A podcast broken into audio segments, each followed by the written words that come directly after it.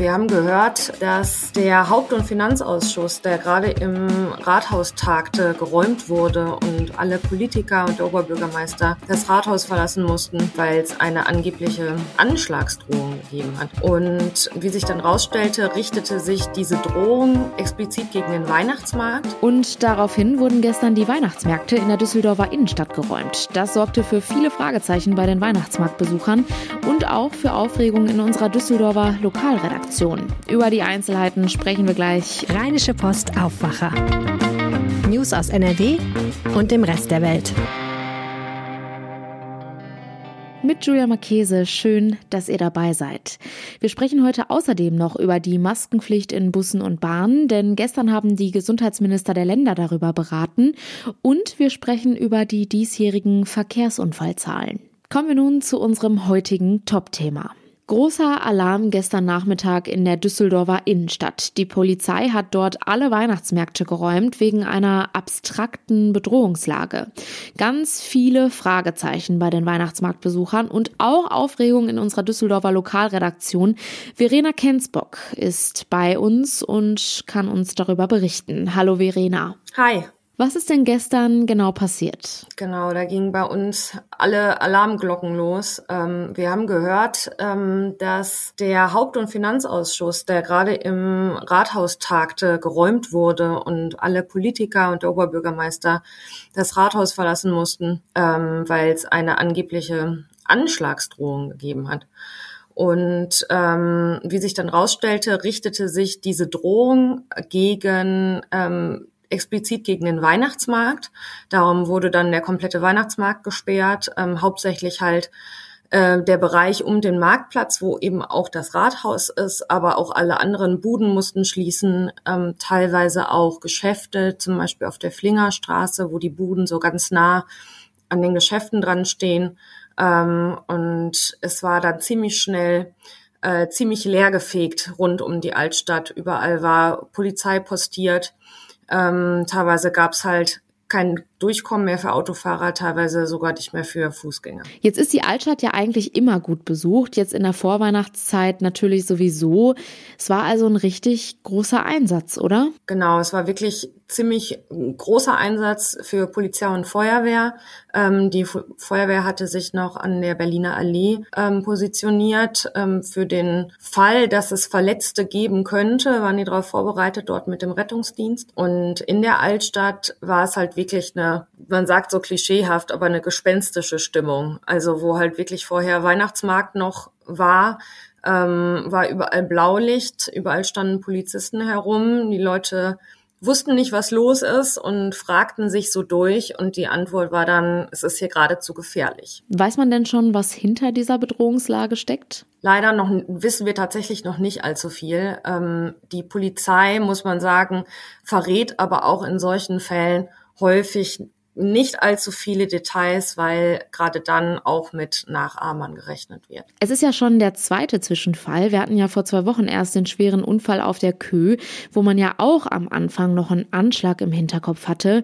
Hat sich ja nicht bestätigt, aber es häuft sich in diesem Jahr ganz schön und da kann einem ja schon etwas mulmig werden. Finde ich auch es war wirklich auch ein bisschen komisch, da über den Weihnachtsmarkt zu gehen und ähm, es wird leider wirklich ein bisschen davon überschattet, aber ähm, umso besser ist es, dass es eben nur eine Drohung war und ähm, eben nichts passiert ist. Da waren wir, glaube ich, doch alle recht erleichtert. Dankeschön, Verena. Gerne. Über die aktuellen Entwicklungen halten wir euch natürlich jederzeit auf RP Online auf dem Laufenden.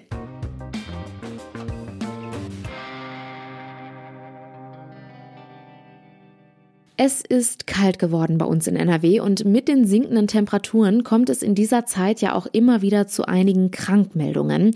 So ist es auch jetzt. Die Infektionswelle trifft uns in NRW ziemlich hart. Vor allem ältere Menschen sind derzeit von Corona und Influenza-Viren betroffen. Aber wir haben in den letzten Wochen auch viel über das RS-Virus gehört. Das ist ja vor allem bei Kleinkindern aktuell ein ganz großes Thema. Und ja, wie es nun mit der Isolationspflicht und mit der Maskenpflicht in Bussen und Bahnen weitergeht, Darüber haben gestern die Gesundheitsminister der Länder beraten. Die Einzelheiten dazu hat Antje Höning für uns. Sie leitet die Wirtschaftsredaktion der Rheinischen Post. Antje, wie genau sieht denn aktuell die Infektionslage bei uns in NRW aus? Ja, das ist ein Bild mit drei Farben. Auf der einen Seite ist ja Corona noch nicht ähm, zu Ende.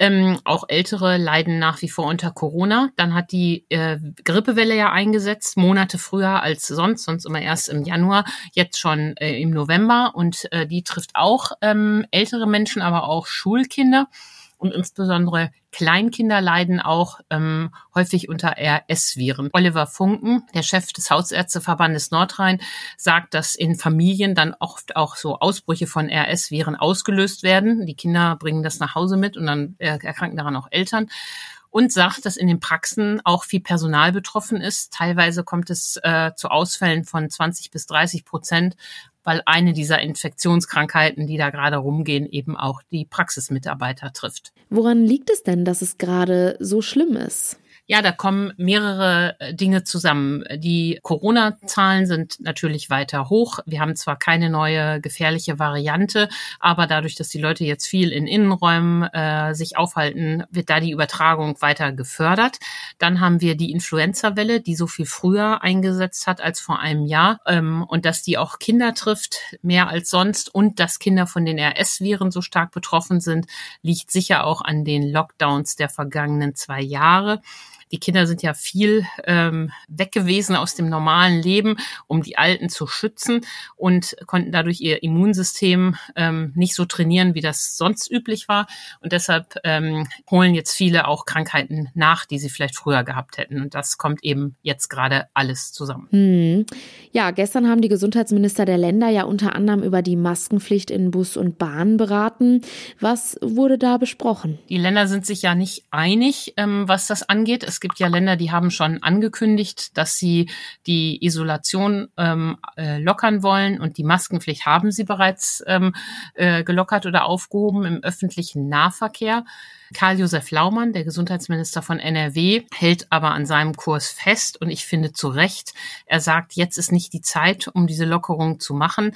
Ähm, was er ja gelockert hat, ist das Freitesten. Also man muss sich ja jetzt nicht mehr freitesten nach einer Corona-Infektion, sondern kann nach fünf Tagen automatisch raus aus der Isolation. Aber er sagt Maskenpflicht im Bussen und Bahnen lassen. Ähm, und ich finde, da hat er vollkommen recht. Äh, Corona ist ja das eine, aber die Masken schützen auch vor Influenza Influencer und äh, da fällt niemandem Zacken aus der Krone, wenn er in Bussen und Bahnen eine Maske aufsetzt. Also ich finde äh, diese Debatte ähm, wirklich äh, seltsam, dass man jetzt äh, sozusagen mitten zu Beginn des Winters ähm, da so eine Lockerung macht, die, die niemandem wehtut. Das ist für mich eine Fetischdiskussion. Es gibt ja auch eine Studie, die untersucht hat, was passieren würde, wenn die Maskenpflicht in Bussen und Bahnen nicht mehr gegeben ist. Was sagt die? Ja, die Studie war sehr überraschend. Die kommt von Kai Nagel und seinem Team und mein Kollege Martin Kessler äh, ist immer in engem Kontakt mit denen und hat diese Studie ähm, ausgewertet. Und da kommt eben raus, dass äh, eine Isolationspflichtaufhebung und eine Aufhebung der Maskenpflicht wäre kein Problem, ähm, sagen die. die. Da würde zwar die Hospitalisierungsinzidenz zunächst steigen, also die Zahl der Krankenhauseinweisungen gehen hoch, aber ähm, eben äh, nicht über das Maß hinaus, das wir im Oktober gesehen haben, als äh, die Corona-Welle so einen Höhepunkt hatte. Ähm, das kommt bei diesen Simulationen raus und die sagen, man kann das ähm, machen, auf Isolationspflicht und Maskenpflicht verzichten, ohne dass man das Gesundheitssystem ähm, an den Rand der Belastung bringt. Was die dabei natürlich nicht drin haben, sind Influenza-Anstiege und RS-Virus, die haben jetzt rein auf Corona geguckt. Und ich finde, Laumann, unser Landesgesundheitsminister, hat den Blick da einfach weiter und sagt, ähm, egal warum, äh, Maskenpflicht jetzt einfach noch mal ein paar Wochen lassen und im neuen Jahr können wir ja dann neu gucken. Schauen wir noch mal kurz auf die Lage mit dem RS-Virus. Das belastet aktuell ja vor allem die Kinderkliniken sehr stark. Wie soll es da weitergehen? Das ist natürlich auch immer ein Thema und die Lage ist ja wirklich nach wie vor sehr angespannt. Der Berufsverband der Kinder- und Jugendärzte spricht ja davon, dass die Politik äh, in den vergangenen Jahren das System vor die Wand gefahren habe. Ähm, Lauterbach, aber eben auch seine Vorgänger haben nicht dafür gesorgt, dass Behandlung von Kindern ordentlich bezahlt werden. Und das führt dann dazu, dass ähm, Kliniken diesen Bereich ähm, runterfahren und andere Bereiche, ähm, Hüft, Knie oder so etwas ähnliches, wofür es dann ordentlich Geld gibt, hochfahren. Jetzt hat Herr Lauterbach ja am Wochenende Vorschläge gemacht, wie man die Krise lösen kann. Und da haben doch Ärzte und Eltern äh, die Luft angehalten. Er hat nämlich unter anderem angeregt, dass Pflegekräfte von der Erwachsenen auf die Kinderstation verlegt werden. Ja, als wenn auf Erwachsenenstationen wir zu viele Pflegekräfte hätten. Das sind die Klinikchefs natürlich entsetzt und sagen, da gibt's ja auch zu wenig. Dann hat er angeregt, dass die Krankenkassen die Personalvorgaben nicht prüfen sollen. Das ist natürlich auch überhaupt keine Lösung des Problems. Und er hat noch vorgeschlagen, dass Eltern und Kinderärzte Vorsorgeuntersuchungen verschieben sollen. Ein Wahnsinn. Die äh, ausgefallene Vorsorge heute ist ja möglicherweise die schwere Krankheit morgen. Also ähm, das sind für einen Gesundheitsminister, der selber Arzt ist, doch wirklich Pläne, ähm, die einem Offenbarungseid gleichkommen. So wird sich das Problem in den Kinderkliniken nicht lösen. Hm. Und wie geht es denn generell künftig weiter? Was erwartet uns da in nächster Zeit? Zeit. Auf zwei Ebenen geht es weiter. Einmal äh, will Karl Lauterbach ja eine große Krankenhausreform äh, vorlegen äh, und sagen, wie er den Umbau der Landschaft sich vorstellt.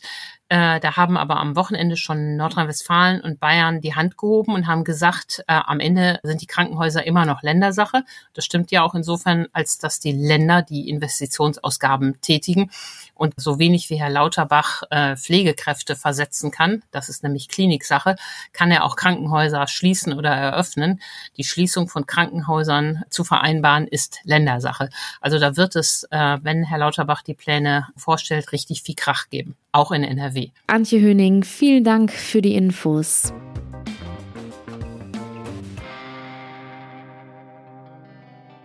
Wir gehen auf das Jahresende zu und die Statistiker in Behörden, die rechnen schon fleißig die Zahlen zusammen, was in diesem Jahr alles passiert ist. Zum Beispiel die traurige Zahl der Verkehrstoten. Im Jahr 2021 gab es auch bei uns in NRW weniger Todesfälle im Straßenverkehr. Ein Trend, der sich in diesem Jahr wohl leider nicht fortgesetzt hat. Sina Zerfeld aus dem Ressort Landespolitik bei der Rheinischen Post kennt die genauen Zahlen. Hallo Sina. Hallo Julia. Wie haben sich die Zahlen denn in Deutschland in diesem Jahr entwickelt? Die Zahlen steigen wieder. Also das sind jetzt äh, Zahlen des laufenden Jahres und äh, das Statistische Bundesamt, das prognostiziert, dass es in diesem Jahr voraussichtlich, also bis zum Ende des Jahres noch etwa ähm, 2790 Verkehrstote geben wird. Das prognostizieren die aus den Zahlen heraus, die sie aus allen Bundesländern schon eingesammelt haben bis Ende September. Und dann haben sie das hochgerechnet. Und das wären dann 220 mehr als im vergangenen Jahr. Also wieder eine steigende Zahl an Verkehrsunfallopfern. Und bei uns in NRW? Nordrhein-Westfalen liegt auf einem traurigen zweiten zweiten Platz bei der Zahl der ähm, Verkehrstoten bislang in diesem Jahr. Also es gibt keine eigenen Einschätzungen äh, dafür, wie sich das bis zum Jahresende entwickeln wird. Das machen, das machen die Behörden nicht, dass sie das auf die Bundesländer so runterbrechen. Aber ähm, es gibt äh, halt die Zahlen von Januar bis Ende September und nach der Statistik des Statistischen Bundesamtes, das sind immer noch vorläufige Zahlen, also da kann es noch Korrekturen und Nachmeldungen geben, aber demnach liegt NRW auf dem zweiten Platz bei den Verkehrstoten bis jetzt gleich nach Bayern. Und bei der Zahl der Verunglückten insgesamt, also Leichtverletzte, Schwerverletzte, äh, liegt Nordrhein-Westfalen auf dem ersten Platz mit äh, über 55.000 Fällen. Kann man denn sagen, warum die Zahl bei uns in NRW so besonders schlecht ist? Naja, wir sind in Nordrhein-Westfalen das bevölkerungsreichste Bundesland. Das ist schon mal der Großteil der Erklärung. Ne? Und der allgemeine Trend ist auch äh, so zu begründen, dass eben im Jahr 2021 da hat die Corona-Pandemie und die Lockdowns, die es da noch gab, das hat dafür gesorgt, dass viel weniger Menschen auf den Straßen unterwegs waren und das lässt jetzt eben nach. Also es gab so ein, so ein Allzeittief bei Verkehrsunfällen und Unfallopfern im Jahr 2021 und das ist jetzt eben nicht mehr so. Nun ist es ja auch immer so, wenn solche Zahlen veröffentlicht werden, dann leitet die Politik ja ihre Handlungsempfehlungen davon ab. Und ein Grund für schwere Autounfälle ist ja auch ganz häufig eine überhöhte Geschwindigkeit. Befeuert dann so eine Statistik auch die Debatte um ein Tempolimit auf den Autobahnen noch einmal? Ja, ganz bestimmt. Die SPD hat gesagt, also ein Tempolimit, da können wir zwei Fliegen mit einer Klappe schlagen. Das kann für mehr Sicherheit sorgen ähm, und äh, gleichzeitig auch dem Umweltschutz dienen. Äh, wir haben beim Verkehrsministerium mal nachgefragt. Die haben nur gesagt zu den, zu den äh, Verkehrsunfällen und den Unfallzahlen, den Todeszahlen, ähm, dass sie ihr Verkehrssicherheitsprogramm ja überarbeiten wollen. Also das Land hat vor, das zu tun. Das steht auch so im Koalitionsvertrag, aber so einen richtigen Zeitplan gibt's da noch nicht. Wenn man als Korrespondentin am Düsseldorfer Landtag arbeitet, dann hast du die Debatte sicherlich ja auch schon sehr häufig gehört, oder? ist ja vor allem ein bundespolitisches Thema, also nicht jetzt ständig und am laufenden Band. Das betrifft ja ganz Deutschland, diese Frage. Also landespolitisch ist das jetzt nicht alle 20 Minuten auf dem Tapet, aber klar, das ist was, was eigentlich alle Menschen beschäftigt und wozu auch jeder eigentlich eine Meinung und eine Haltung hat. Ne? Ähm, das ist also natürlich auch in Nordrhein-Westfalen wichtig. Sina, vielen herzlichen Dank. Sehr gerne. Kommen wir nun zu unseren Kurznachrichten. Ein ehemaliger Messdiener ist nach eigenen Angaben in den 70er Jahren Opfer sexualisierter Gewalt durch einen Priester geworden. Nun fordert er vom Kölner Erzbistum mehr als 700.000 Euro Schmerzensgeld. In dem Klageverfahren kommt es heute vor dem Kölner Landgericht zu einer mündlichen Verhandlung. Der Cum-Ex-Prozess gegen den bekanntesten Akteur des milliardenschweren Steuerbetrugs, Anwalt Hanno Berger, ist nun auf der Zielgeraden.